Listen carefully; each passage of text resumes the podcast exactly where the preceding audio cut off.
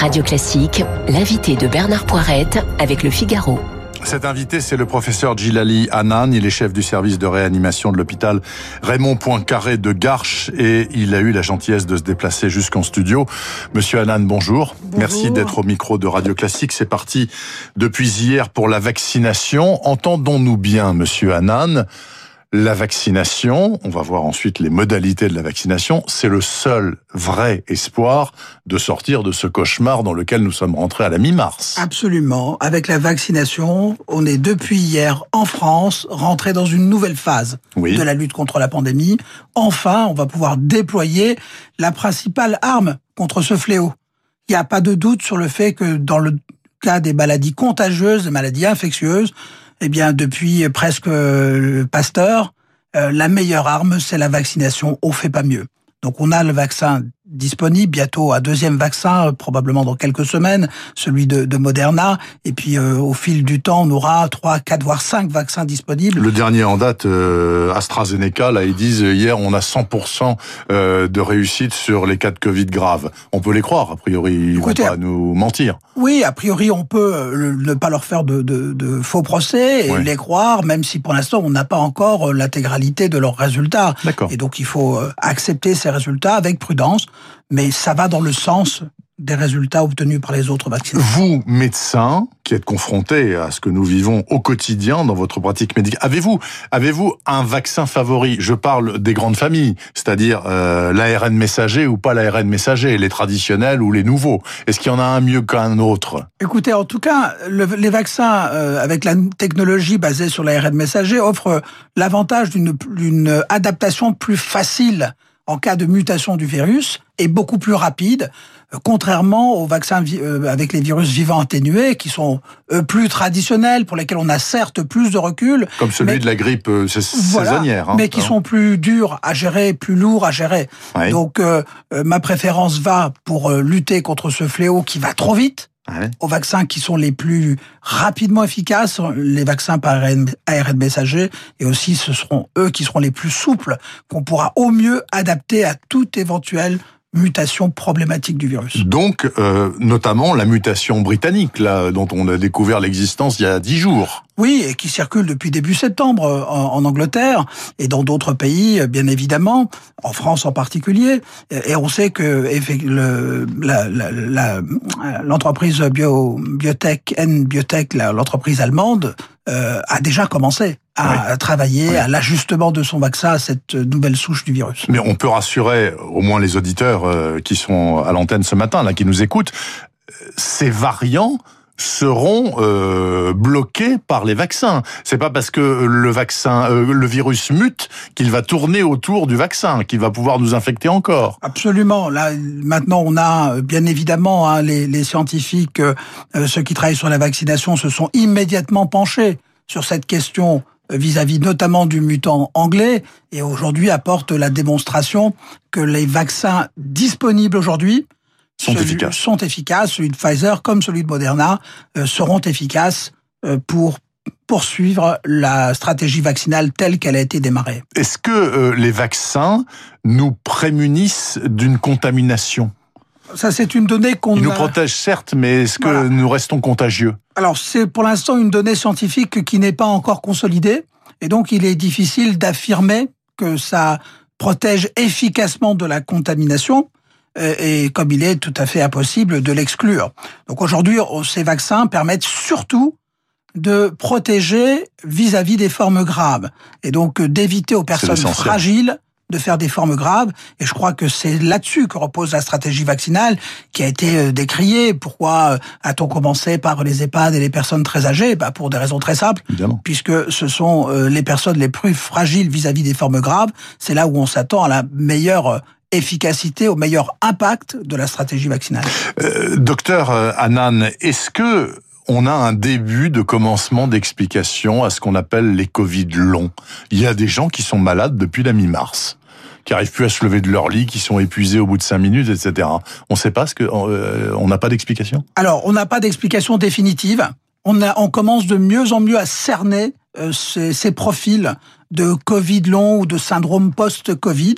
Oui. Donc, euh, il y a plusieurs groupes de travail au niveau international. L'OMS est en train de, de préparer euh, euh des recommandations pour euh, mieux décrire ces, euh, ces situations.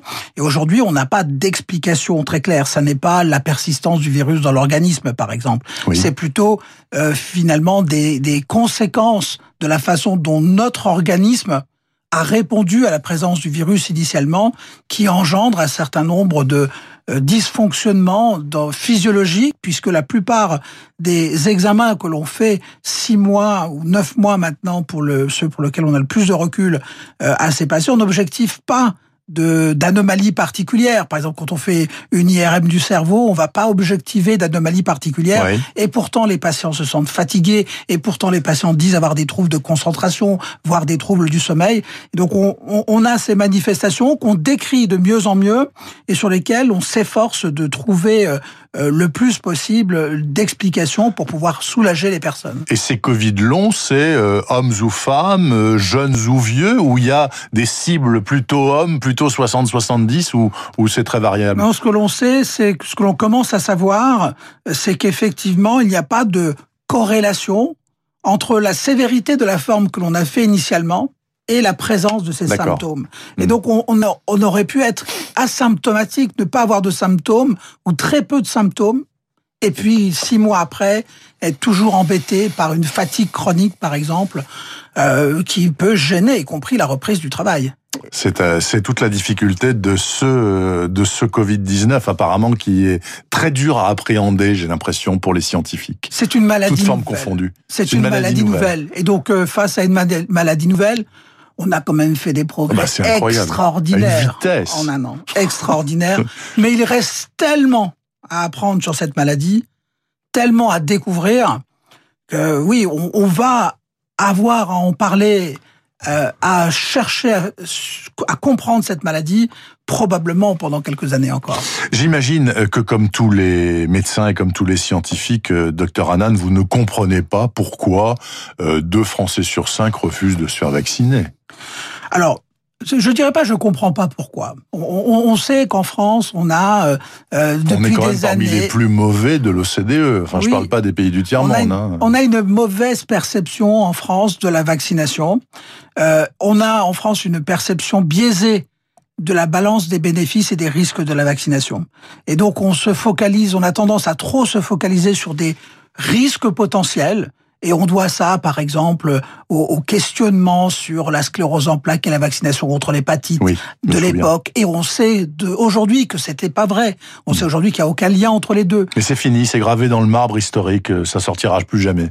Euh, Ça sortira peut-être, mais avec le temps, moi je suis persuadé que face à la situation dans laquelle on se trouve aujourd'hui, Oui. eh bien, petit à petit, l'adhésion à la vaccination va grandir en France. Elle va grandir grâce à deux mécanismes. Le premier, c'est qu'effectivement, elle n'est pas obligatoire, donc elle nécessite qu'on se pose la question est-ce que je vais me faire vacciner ou pas? Mhm. Et donc cette question, on va y répondre plus facilement que l'on verra autour de soi des personnes qui ont été vaccinées et pour lesquelles ça se passe très bien, ou au contraire que l'on verra au cours de soi des personnes qui vont tomber gravement malades de la Covid-19 et on se dira non, pas moi, et je vais aller me faire vacciner. Et donc moi, je fais partie de ceux qui pensent que il, ça va monter en puissance dans les prochaines semaines et les prochains mois. Et là, il y a un enjeu majeur pour nos autorités sanitaires et pour le gouvernement, c'est que le vaccin ne vienne pas à manquer. Ah parce oui. que rien ne serait pire que les gens qui voudraient se faire Je vacciner, veux et il n'y a pas. et il n'y a pas. On se souvient, les masques, puis les tests, etc., etc. Bon, on a comblé le retard maintenant. Une dernière question, euh, docteur Hanan. Vous faites partie de ceux, vous l'avez déjà dit euh, publiquement, euh, qui disent il faut reconfiner. Il faut reconfiner parce que et, et même tout de suite et pas que trois jours. Il faut reconfiner dur dès aujourd'hui. Justifiez ça à ce micro. Oui, bien sûr, tout à fait. Moi, je poursuis le même objectif que tout le monde, c'est-à-dire que fin janvier, on puisse commencer à redémarrer une vie normale, que les bars, les restaurants puissent rouvrir, que les activités culturelles puissent revenir, qu'on puisse retourner au musée, au cinéma, au théâtre. Pour atteindre cet objectif, on sait qu'on a un seuil critique. Moins de 5000 contaminations et si possible moins de 1000 contaminations par jour, comme on l'a atteint en juin. C'était le cas en juin. On était à 100, une centaine par Hier, jour. on était à 9000. Hier, on est à 9000 et c'est sous-estimé. On est probablement à 20 000. par jour aujourd'hui. Eh bien, on voit bien qu'on s'éloigne de cet objectif alors qu'on subit des contraintes aujourd'hui très sévères. Donc aujourd'hui, on doit constater que l'on a un des contraintes, deux toujours une épidémie non contrôlée. Hmm. Et donc on vit avec des contraintes sans résultat sur le contrôle de l'épidémie. Alors c'est évident qu'on n'a aucune chance, ou que la probabilité est très faible, que fin janvier, on puisse rouvrir les bars, les restaurants, les musées. Donc euh, ça vous surprendra pas du tout si Monsieur Véran, dans cinq jours, vient dire aux journalistes, écoutez, bon ben, euh, on referme tout le 4 janvier. Ah ben j'espère qu'on va pas attendre cinq jours. J'espère, j'ai entendu qu'il y avait un Conseil de défense demain. J'espère qu'une telle décision sera prise avec courage au Conseil de défense de demain et de façon à, comme l'ont fait beaucoup des pays européens, euh, reconfiner rapidement, à la fois pour mieux contrôler l'épidémie et à la fois pour éviter que le mutant britannique, voire le mutant d'Afrique du Sud, ne devienne prépondérant en matière de circulation virale. Parce que si c'était le cas, ça changera complètement la, donne de la dynamique virale en particulier, et donc la façon dont on pourra contrôler l'épidémie dans le futur. Mais certains disent, écoutez, reconfiner au niveau national, c'est intenable économiquement et c'est absurde puisque les Bretons ont un taux d'incidence extrêmement bas, ce qui n'est pas le cas en Haute-Savoie ou en Moselle, etc. Reconfiner par département, euh, non. Non. Reconfiné par département, nous n'avons pas les moyens de le faire. L'Allemagne, qui était mieux armée que nous pour le faire, par région, par, par Länder, ça a échoué et ils sont revenus à un confinement national. Donc on est moins armé que les Allemands pour faire ça. Donc je pense que ça serait perdre du temps. Et donc un confinement national court jusqu'au 20 janvier nous donnerait les meilleures chances de pouvoir retomber en dessous de 1000 contaminations par jour fin janvier. Ça, mêlé au déploiement de la vaccination, nous permettrait peut-être de sortir durablement de l'épidémie. Je me permets de revenir à ce que vous disiez il y a quelques minutes, docteur euh, Anan. Euh, vous disiez on a fait des progrès phénoménaux depuis le depuis la mi-mars dans, dans la prise en charge notamment hospitalière du virus.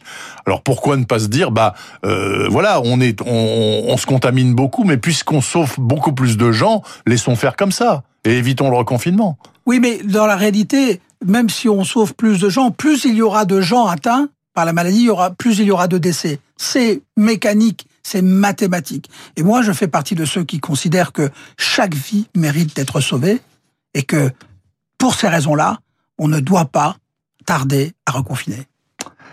Merci beaucoup pour ces paroles. Professeur Gilali Hanan, chef du service de réanimation de l'hôpital Raymond Poincaré de Garches ce matin sur Radio Classique. Je vous souhaite une très bonne journée et une bonne fin d'année, docteur. Merci infiniment. Il est 8h30 exactement dans la dernière demi-heure, les titres de l'actualité, la revue de presse et puis